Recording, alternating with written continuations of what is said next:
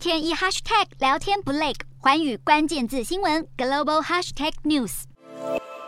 日本前首相安倍晋三八号不幸在奈良遇刺身亡，灵柩十一号移往东京增上寺，准备晚间进行守灵仪式。根据日本富士新闻报道，我国副总统赖清德十一号下午抵达日本后，立刻前往前首相安倍晋三的东京寓所吊唁，傍晚还以家属亲友身份前往增上寺的祭坛前拈香致哀，并与日本国会议员互动。除了日台媒体报道之外，路透社也引述中央社的报道指出，台湾的副总统罕见访日，是五十年来最高层级的官员。日本外务省对此没有发表评论，但是日本媒体 NHK 以及北海道新闻等都提到，赖清德这趟出访日本悼念安倍的行程，肯定会激起中国强烈反弹。而香港媒体南华早报指出，相较于台湾总统蔡英文亲自委派赖清德赴日哀悼安倍晋三，北京当局的做法相对低调。目前只有透过电话慰问以及发表声明，并没有派员到日本致意。至于中国政府是否会派员参加十二号举行的安倍晋三丧礼，